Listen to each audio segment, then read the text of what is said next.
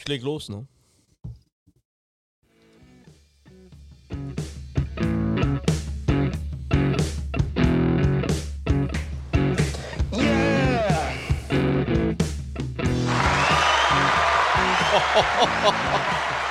Ist das her?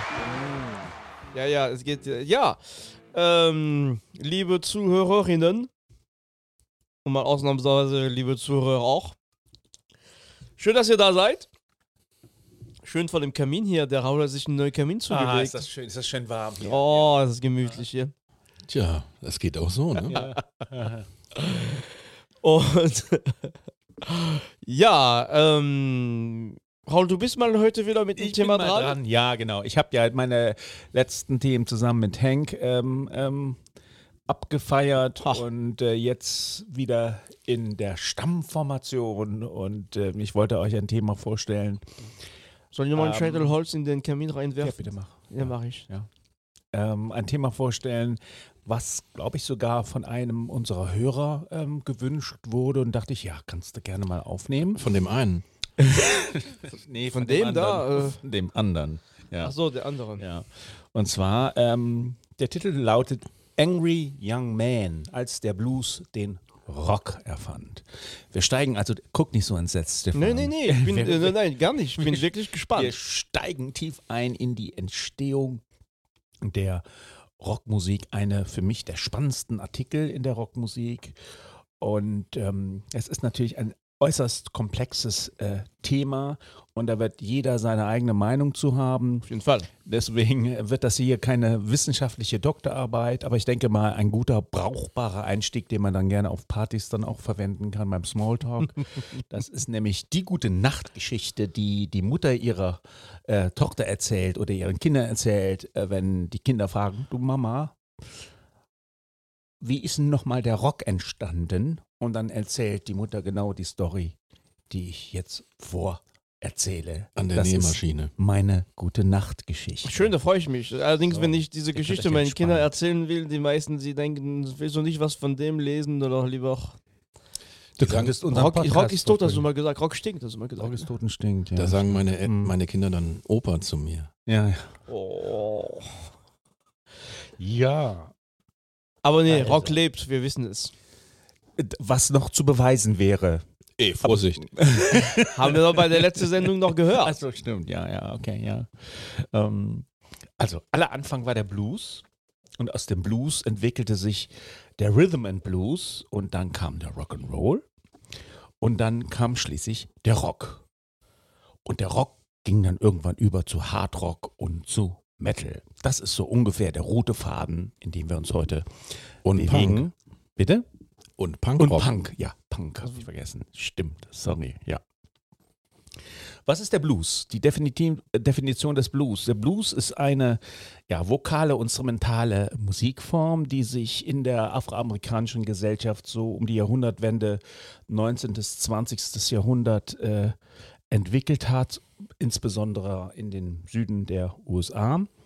Und ähm, ja, heutzutage kann man eigentlich klar sagen, dass der Blues die Wurzel eines Großteils der populären nordamerikanischen Musik bildet. Also Jazz, Rock'n'Roll, Soul sind nah mit dem Blues verwandt. Und wenn man will, kann man natürlich auch ähm, im Hip-Hop Einflüsse des Ja. Blues ne, hören. Also eine ganz ursprüngliche, wichtige Musikform, die uns, denke ich, alle drei auch hier beeinflusst hat und einer der Gründe ist, warum wir diesen Podcast machen. Unter anderem, ja. Ja. Mhm.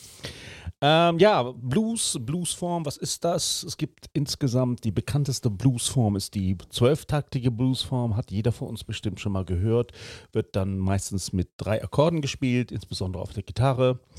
Und das Wort Blues, ja, kommt aus dem englischsprachigen für eine I've got the blues. Ähm, ich bin Und- traurig, melancholisch, mir geht's einfach scheiße, sagen wir es mal so. Ähm, daher leitet sich das Wort Blues ab.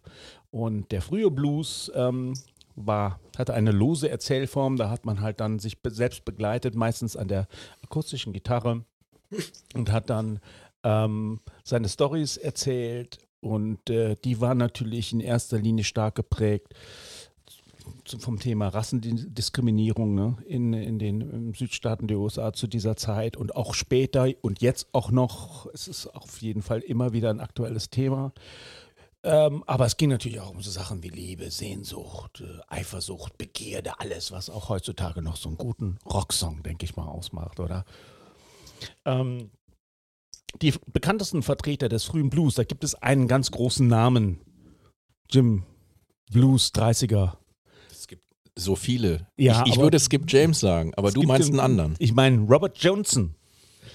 Der Robert Johnson äh, haben sich eigentlich fast alle, zumindest britischen Bluesmusiker, drauf bezogen. Auf den, auf den Robert Johnson, der ähm, äh, ja in äh, den 30er Jahren, äh, ich glaube Ende der 20er Jahren, Anfang der 30er Jahre aktiv geworden ist. Er war nicht sehr lange aktiv. Er ist nämlich tatsächlich im ähm, berüchtigten Alter 27 äh, gestorben und sein, sein Tod ist, glaube ich, auch nicht ganz geklärt. Jedenfalls hat er auch wenige Aufnahmen in den 30ern äh, gemacht. Es gibt ganz wenig von ihm, was überliefert ist, aber das hat tatsächlich dazu geführt, dass der Name Robert Johnson einen geradezu legendären Ruf auch gerade in der, in der Entwicklung der Rockmusik hat. Ähm, und äh, dann kommen wir schon zu den 40er und 50ern. Viele äh, Afroamerikaner sind aus dem Süden ähm, der Staaten dann in solche Städte wie Chicago und Detroit migriert, sage ich mal. Und äh, gerade in Chicago wurde dann der sonst so spezielle Südstaaten-Blues, der Country-Blues, weiterentwickelt. Und er wurde natürlich mit einer ganz zentralen Entwicklung, die auch die Rockmusik nachhaltig ähm, beeinflusst hat, geprägt. Der Strom kam hinzu. Ja? Es kam zu dem Zeitpunkt zum ersten Mal elektrische Verstärker, Mhm. elektrische Gitarren hinzu. Die machten dann aus dem Blues den Rhythm and Blues. Und ähm, der hat dann zu solchen ähm, Künstlern geführt, die, denke ich, viele auch heute noch kennen. Muddy Waters, John Lee Hooker, Howling Wolf, T-Bone Walker oder auch Jimmy Reed. Jimmy Reed, ein ganz großer Einfluss auch für die Rolling Stones, die sich stark auf ihn bezogen haben. Und das steigen wir hier auch direkt mal mit dem ersten Titel an von Muddy Waters. Das ist einer der bekanntesten frühen Rhythm and Blues Titel überhaupt aus dem Mai 55. Und dieser Titel ähm, präsentiert einen Riff, den man später Dutzend Male, tausend Male in vielen Stücken gehört hat. Es ist ähm, der Riff von Manish Boy. Bitteschön. Da hören wir ein. Oh yeah. Woo! Yeah.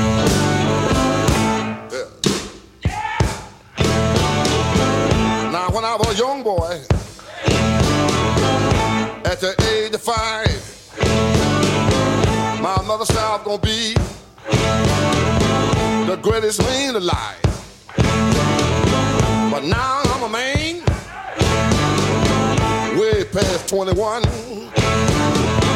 I want you to believe me, baby. I have lots of fun. I'm a man.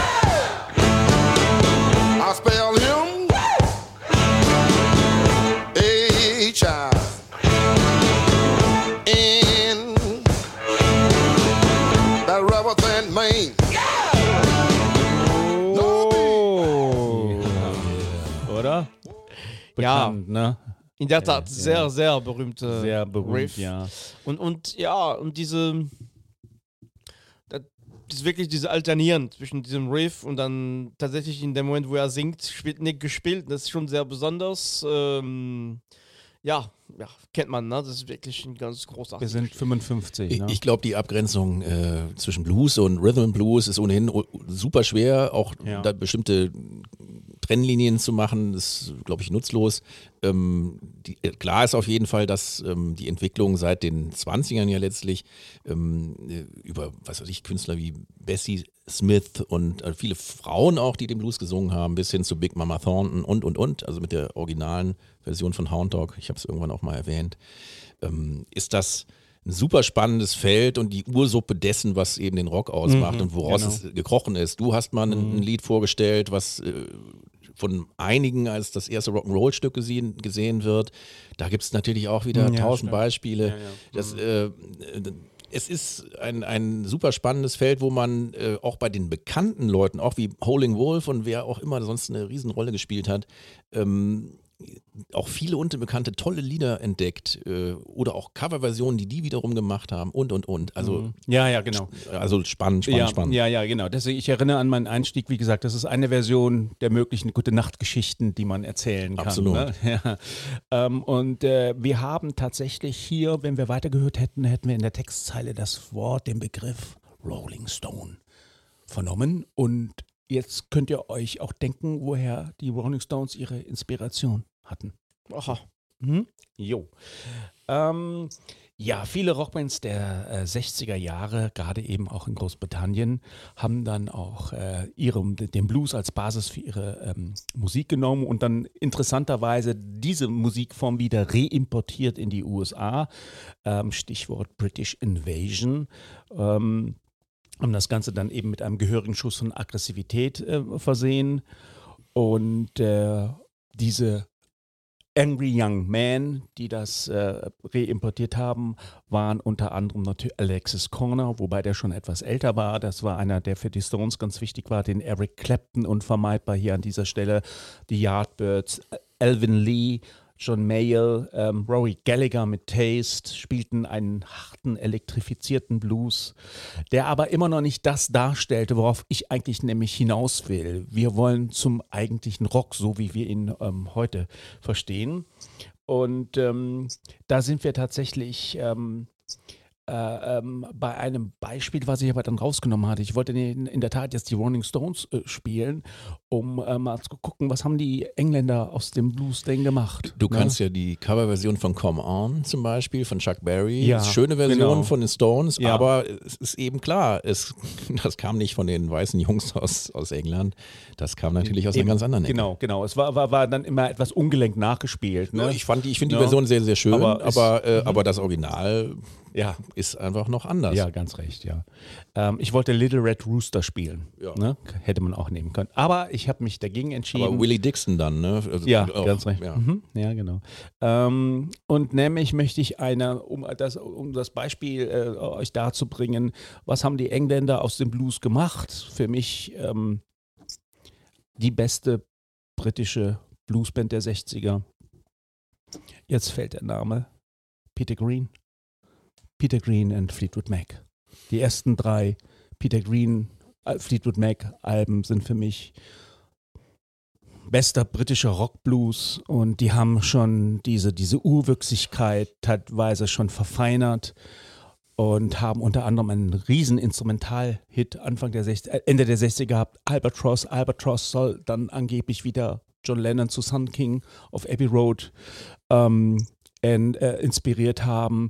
Also das heißt, da betreten wir schon wieder andere Ebenen, aber ich möchte in dem Moment erstmal bei Fleetwood Mac ähm, da stehen bleiben und ähm, von ihrem Debüt einen Titel spielen, der heißt I Loved Another Woman. Machen wir.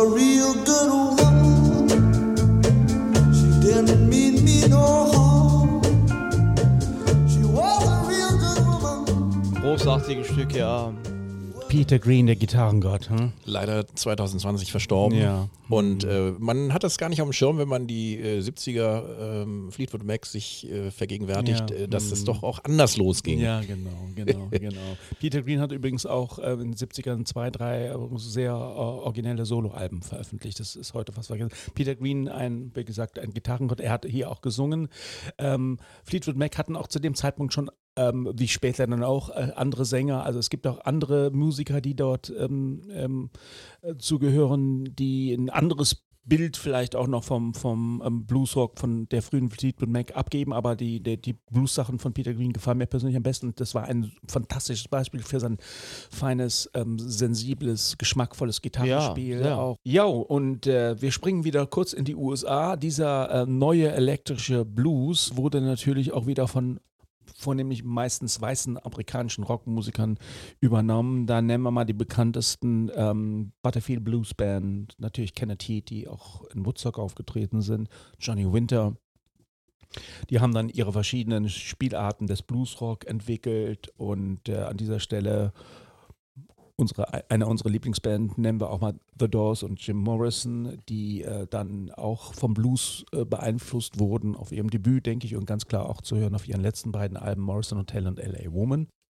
Die treibende, spannende, originäre Musik Mitte der 60er in äh, England war aber tatsächlich nicht so stark Blues infiziert. Also an dieser Stelle wird es jetzt ein bisschen spannend, was ich jetzt hier konstruiere. Ich hoffe auf eure Hilfe. Ähm, sondern meiner Ansicht nach mehr direkten Bezug zum, zum Rock'n'Roll, nämlich der Beat, die Beatmusik. So, also inspiriert von Rock'n'Roll und der äh, Skiffle-Musik. und da gab es zwei ganz große, wichtige Bands, von denen ich zumindest weiß, eine äh, liebt Jim sehr. Das sind die Animals mit Eric Burden und das andere sind natürlich Them mit Van Morrison. Die haben eigentlich damals so das präsentiert, ne, was so in der Rockmusik möglich war. Wir sind jetzt so im Jahr 64, 65, 66, Genau. oder? Und äh, also 65 vor allen Dingen, aber wie gesagt, ab 64 glaube ich. Und das ist schon verdammt früh gewesen. Ich meine, gut, die Beatles gab es schon, aber das war ein anderer Schuh und hier hat der Blues halt noch regiert.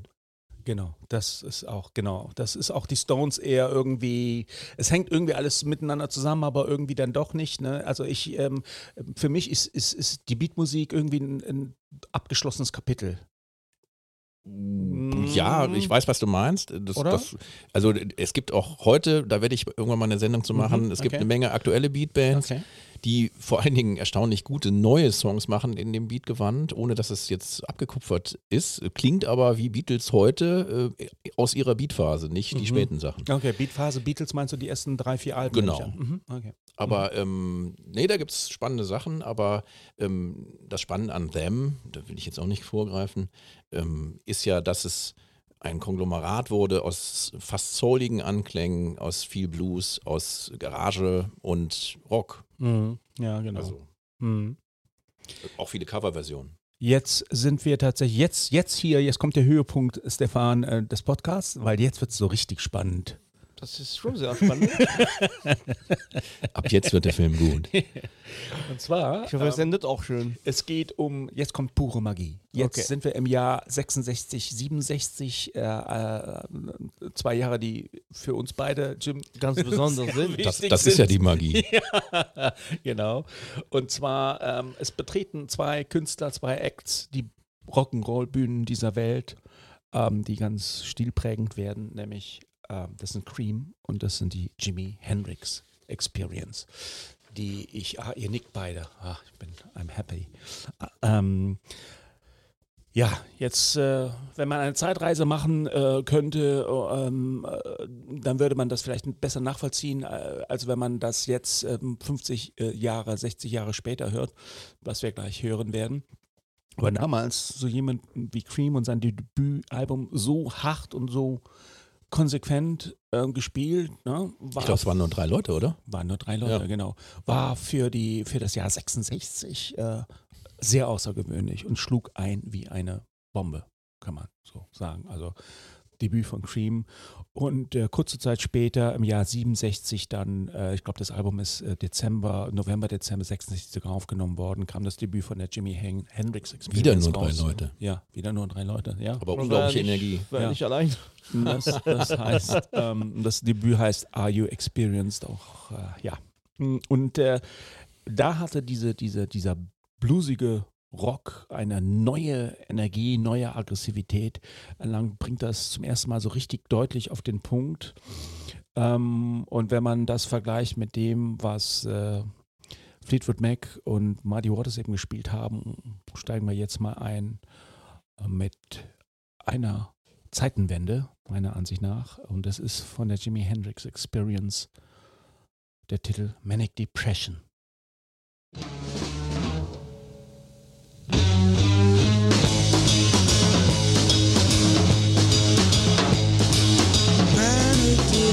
Is searching my soul.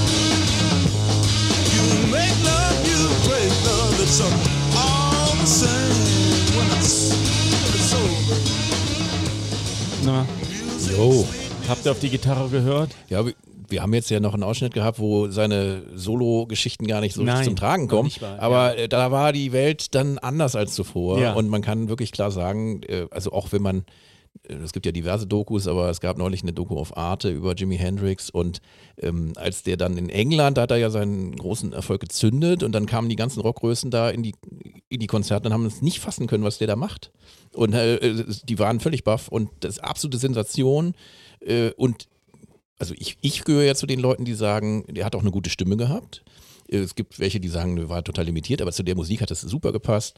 Und äh, wenn er dann wirklich losgelassen hat und seine völlig irren Soli gespielt hat, das äh, insgesamt auch so ein warmer, toller, sehr bluesiger Sound tatsächlich, aber äh, absolut die Zukunft des Rock dann. Ja, ja, ja. Ähm, Ja, also ich, äh, für mich gibt es zwei große Jimmy, also wenn man dann, äh, na, das sind äh, Jimmy Page und Jimi Hendrix. Ich denke, das sind die großen Gitarristen der Rockmusik, muss ich sagen, die wirklich auch ähm, nicht nur talentiert waren, die wirklich auch mit ganz mit was ganz Neuem kamen. Was ich hier gut finde, ist tatsächlich auch, wenn man ein bisschen die, die Geschichte von Jimi Hendrix kennt, diese Musik trennt sich nie von der Afro-Szene letztendlich. Ne? Die kommen immer wieder und bringen immer was Neues. Aggressivität, finde ich, ist nicht da zu finden. Also ich finde, diese Musik er erlebe ich nicht als aggressiv. Oh. Ne? Also ich finde, das ist trotzdem sehr ähm, gut Okay. für heutige Verhältnisse, wo man, ne? wir sind, wir blicken natürlich, ja. also je nachdem, welche Perspektive. Ich denke schon, dass du recht hast, wenn man in den 60er war, Ja. dachte wow, das ist jetzt, äh, jetzt aus unserer, vielleicht muss ich mal das korrigieren, aus unserer heutigen Perspektive, du hast am Anfang Ja, gesagt, genau. wodurch wir schon alles gegangen sind und wie härter immer der Rock wurde, das hier ist eigentlich noch ganz dezent eigentlich. zupackend würde ich es eher nennen, weil es, weil er mit seiner Art dieses ganzen, also dieser ganze Sound, äh, diese Soundidee von diesen drei Leuten, die ja nur da waren, die auch sehr gut untereinander da abgemischt waren. Ich meine, wie gesagt, die Platte ist tausend Jahre alt. Ähm, das hat eine total klasse Energie gehabt. Und ähm, ich würde auch nicht sagen, dass das jetzt in dem Sinne hart ist, nur es war einfach neu. Und wenn du dann in die Soloteile noch reingegangen bist, das hat die Leute dann total weggetragen und äh, war einfach Ja, anders. Ja, Äh, ja. Und er ist ja auch totaler Virtuose gewesen. Der hat ja also wirklich auch nicht immer hingeguckt, wenn er da gespielt hat. Und der hat wirklich äh, irre Sachen gespielt. Also das Tolle an Jimi Hendrix finde ich, der ist nicht nur wahrscheinlich der äh, beste Rockgitarrist oder einer der besten Rockgitarristen, äh, die es jemals gab auf diesem Planeten gewesen, sondern er war eben essentiell beteiligt an der Entwicklung der Rockmusik. Das auf jeden Fall. Und wie, wie Jim meinte, Ja. ich finde, der Sound, man darf nicht unterschätzen, äh, wie sehr dieses Sound auch unterscheidet von, von dem, was es Es ist einmal, was er spielt, aber dieses Sound, der, der, ähm, klar, das war die, die, die, die Zeit, wo die Fender-Verstärker wirklich Ja. kamen und äh, aber der hat daraus wirklich, muss man sagen, einen ganz eigenen Sound auch äh, äh, reingebracht. Und, und das wurde spät, heute, wenn wir hören, das ist ja klar. Aber damals war das schon was Neues, auf jeden Ja. Fall. Und der Mann war ja auch Gitarren besessen. Äh, wenn man den Dokus glauben darf, ähm, ist er ja wirklich fast überall auch mit seiner Gitarre hinmarschiert und hat dann, wenn es ihm langweilig wurde oder wenn er einfach Lust drauf hatte, hat er dann ewig geübt und gespielt oder gejammt. Und ähm, die Art, wie er jetzt hier den Blues einzaubert, ist über diese drei Peoples, die das Ganze machen, völlig neu. Wir könnten an dieser Stelle aufhören. Nein, es geht noch weiter. Die gute Nachtgeschichte geht noch weiter. Es kommt nämlich jetzt äh, ein, ein, ich mache einen kleinen entspannten Schlenker. Wir sind jetzt meiner Ansicht nach äh, auf der Stufe zur Entwicklung des Hard Rock. Wir sind im Jahr 67, haben wir gelernt. Und da gab es ähm, eine ganz äh, spannende Entwicklung. Ähm, äh, vor kurzem verstorben Jeff Beck hatte die damals auch bekannter Studiomusiker bei den Yardbirds war er auch.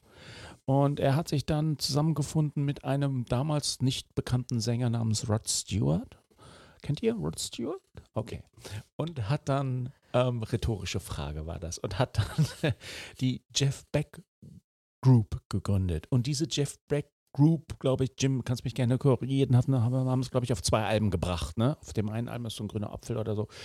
Und haben meiner Ansicht nach versucht, ähm, diesen Rock jetzt weiterzuentwickeln in einer härtere Schiene. Und meiner Ansicht nach äh, sind die damit total untergegangen und gescheitert. Ich weiß nicht, woran es gelegen hat. Jedenfalls, wenn man sich diese Alben, ich möchte alle Jeff äh, Beck-Fans hoffentlich nicht verärgern, aber wenn man sich die Alben heute anhö anhört, es klingt irgendwie noch nicht, noch nicht äh, es klingt irgendwie unausgegoren, noch nicht rund. Ähm, Es gab ja viele Soloplatten auch von ihm. ja, ja, also sehr viel später, genau. Ähm, äh, aber da war, der- da war der, war, der Drops schon gelutscht, sag ich mal so. Es geht nämlich um Led Zeppelin. Led Zeppelin sind fast zeitgleich an den Start gegangen mit einer ähnlichen Formation und Aufstellung äh, und haben das einfach anders dargelegt äh, und haben für mich die Tore zum Hardrock richtig aufgestoßen. Aber auch nicht unbedingt der, der super einfache Einstieg gehabt. Ne? Die Musik war ja von, von Led Zeppelin äh, ähm, erstmal brauchst du schon gewisse Gewöhnungsphase. Ja, genau. Ne? Also Ja. Das ist nicht so. Und heute es ist auch so eine Musik, man hört das, denkt ja, aber wenn man äh, das ist, was ich an Led Zeppelin wirklich unglaublich finde, ist ähm, die waren, die, die haben einen neuen Weg eingeschlagen, aber auch äh, das hat auch jede Menge Mut auch erfordert und, und äh, Sie, sie hatten natürlich auch oft bessere Songs als andere. Und sie haben auch von den Instrumentalisten äh, nicht unfähige Leute da in den Reihen gehabt. Und, Und äh, das Gesamtpaket hat dann irgendwie was Neues dargestellt. Ja, genau. Äh, also ich habe gelesen, dass so Leute wie Keith Richards oder George Harrison insbesondere überhaupt nicht angetan waren von Led Zeppelin. Ich weiß nicht, was Jimi Hendrix über die gesagt hat. Das hätte mich mal interessiert. Das habe ich nirgendwo gefunden. Aber da wir schon mal bei einer für mich der großen Rockbands aller Zeiten überhaupt, ähm, möchte ich gerne von dem zweiten Album. Und zwar ähm, nicht Whole Lotta Love. Das ist übrigens auch auf diesem Album drauf. Ähm, größter Hit wahrscheinlich von Led Zeppelin, sondern ich möchte gerne ähm, den Titel Heartbreaker spielen. Und hier nochmal kurz Rückbesinnung. Wir erinnern uns an Muddy Waters. Ne? Wir sind dann gelandet bei den Stones und bei Fleetwood Mac und haben jetzt Jimi Hendrix gehört. Und jetzt gehen wir noch eine Spur weiter. Und zwischen dem ersten und dem jetzigen Musikbeispiel sind gerade mal 12, 13 Jahre vergangen. Bitteschön. Hey,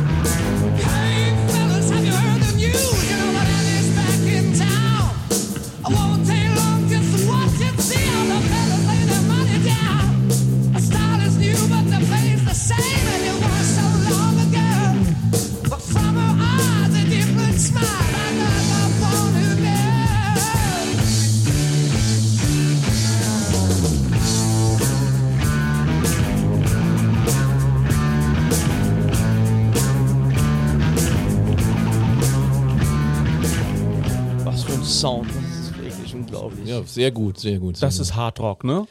Ja, aber äh, sehr bluesig übrigens. Mhm, ja, Äh, also das immer, passt ja. Mhm. also in diese, äh, diese Reihe, die du da aufgemacht hast.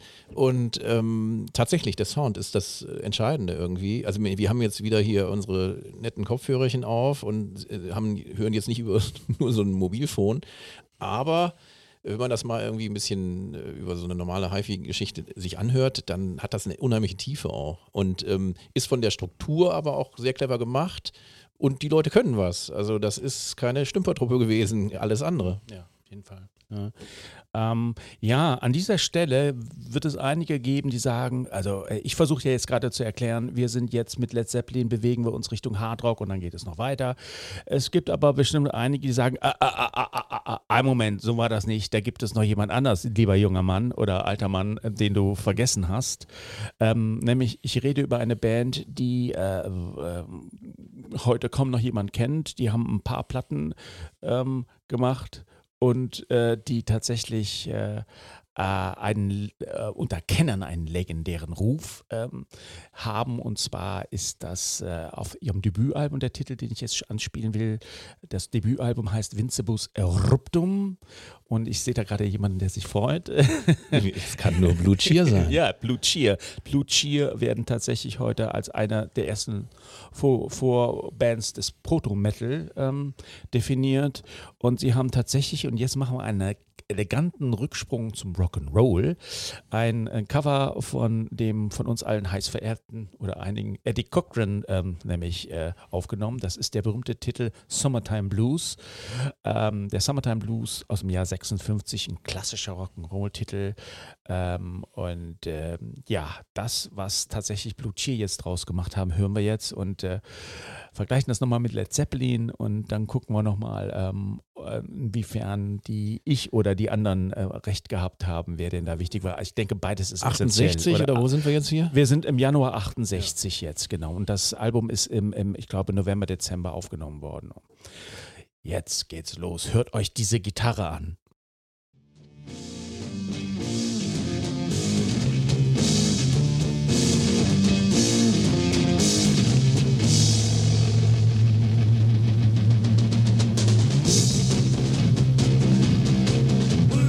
Got to raise a fuss. Lord, I got to raise a holler.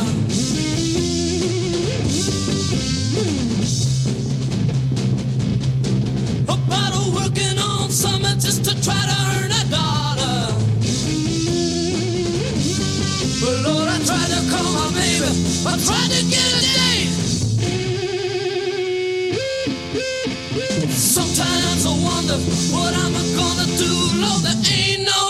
cure for the summertime blues. Well, my mama, papa told me, son, you got to make some money.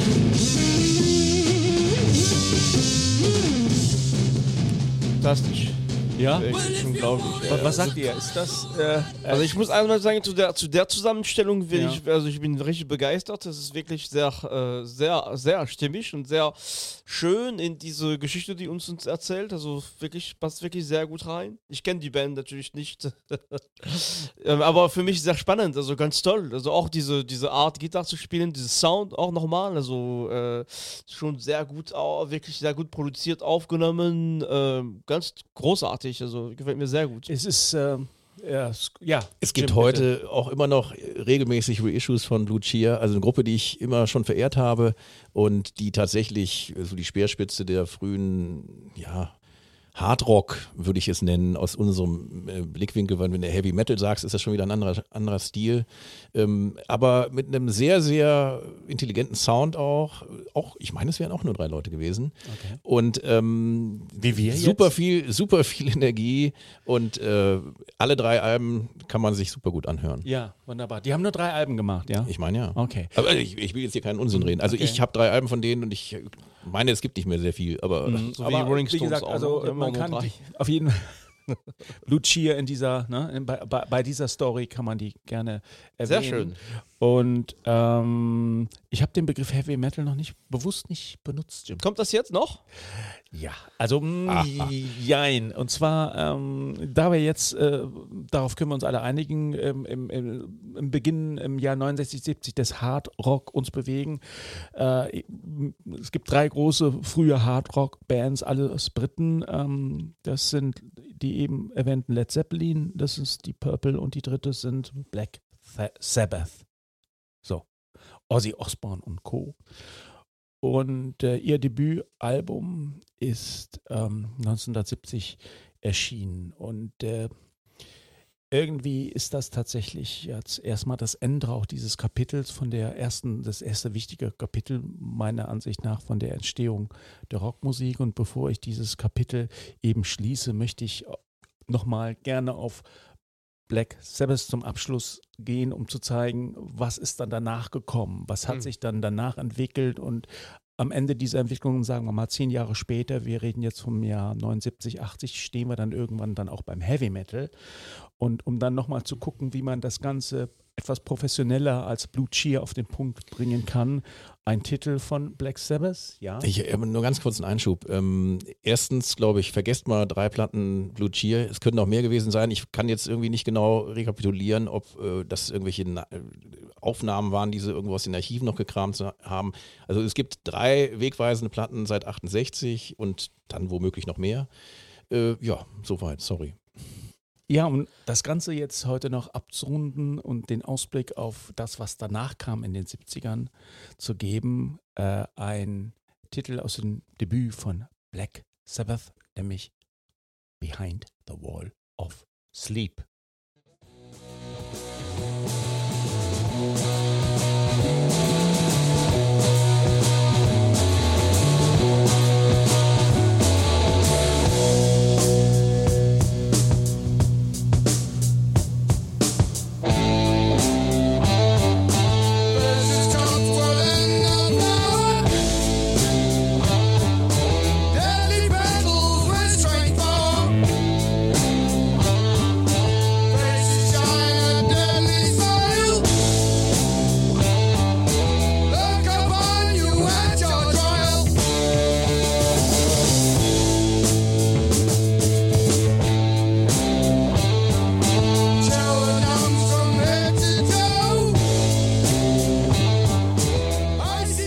Immer wieder schön Black Ja. Brothers einfach. Jetzt sind wir im klassischen Hardrock gelandet. Und, ne? und schön, dass es äh, den unbewanderten Fan auch mal mit einem unbekannteren Stück jetzt ereilt hat. ja, ja, genau. Äh, Die kleine Kleinigkeit, die ich ergänzen möchte, ist, es gibt eine Vielzahl von Compilations, die in den letzten äh, Jahren mit so frühen Proto-Metal- bzw. Hardrock-Sachen rausgekommen sind. Äh, äh, Brown Acid ist so eine Reihe, die haben, glaube ich, schon 15, 16, 17 Volumes. gibt noch viele andere. Und äh, auch da gibt es viele Bands, die manchmal auch nur eine Single, die unheimlich gut ist, gemacht haben oder auch nur ein Stück da drauf hatten, die jetzt von irgendwelchen äh, Plattensammlern zusammengestellt werden, zum Teil horrende Preise, wenn du die im Original-Vinyl haben willst. Und äh, das ist schon eine sehr breite Szene, die dann losgetreten wurde, Ende der 60er, in den frühen 70ern dann eine super breite Hardrock-Szene sich entwickelt hat. Ja, so, das war's. Also äh, nochmal das Fazit sozusagen. Ähm, der Blues war essentiell für die Entwicklung äh, der Rockmusik, ähm, Rhythm and Blues genauso und er zieht sich wie ein roter Faden ähm, von den Anfangstagen bis hin, ja, zu Heavy Metal durch und insofern ähm, könnt ihr euch vielleicht auch jetzt äh, denken, wie ich zum Begriff kulturelle Aneignung Ne? Ganz, ganz stehe, toll. ja. Ähm, irgendwie hängt nämlich alles zusammen, alles befruchtet sich gegenseitig und ja, das war meine gute Nachtgeschichte, die ich euch heute erzählen da werden wollte. wir alle gut schlafen, Ja, aber sehr wunderbar. erfreulich. Danke. Raul, vielen Dank. Also war für mich, du, ne, du kennst mein, mein Defizit ja in, in, in den Jahren, den, die du heute nochmal äh, ähm, angesprochen hast. Also ich, ich finde diese Blickwinkel sehr spannend. Ich habe es tatsächlich noch nie so gesehen und bedanke mich sehr dafür Gerne. bei dir. Ich habe eine kleine äh, Ergänzung, die ich noch loswerden möchte, äh, wegen der zwei Säcke Post, die deswegen wieder eingetrudelt sind bei uns. Ich habe damals bei der äh, Neuseeland-Sendung gesagt, das Stück I Got You von Split Ends wäre von der LP Vajata. Es ist aber in Wirklichkeit äh, natürlich von einer anderen LP, nämlich der True Colors. Wie gesagt, Hatte ich dir 1980. damals auch gesagt, ne? Ja, und, und was, wie gesagt, das haben viele nicht auf sich sitzen lassen. Danke für die, genau, für die Leserbriefe, die wir immer wieder bekommen, oder Hörerbriefe, äh, für die Fax, die wir auch regelmäßig bekommen. So modern sind wir. Absolut, genau. Danke, dass ihr dabei bleibt, ja. Ja, Raoul, vielen Dank für die tolle Sendung. Ähm, immer wieder faszinierend, doch wie, wie facettenreich diese unglaubliche Podcast ist eigentlich. Ähm, liebe Zuhörerinnen und Zuhörer, euch noch einen schönen Tag, gute Nacht. Wir sagen äh, bis bald, wir freuen uns schon aufs nächste Mal. Tschüss. Ciao. Ciao.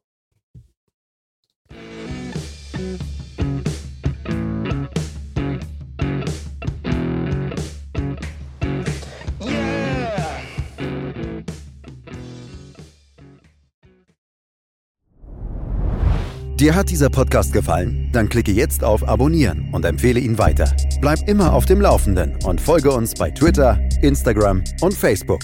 Mehr Podcasts aus der weiten Welt der Musik findest du auf meinmusikpodcast.de.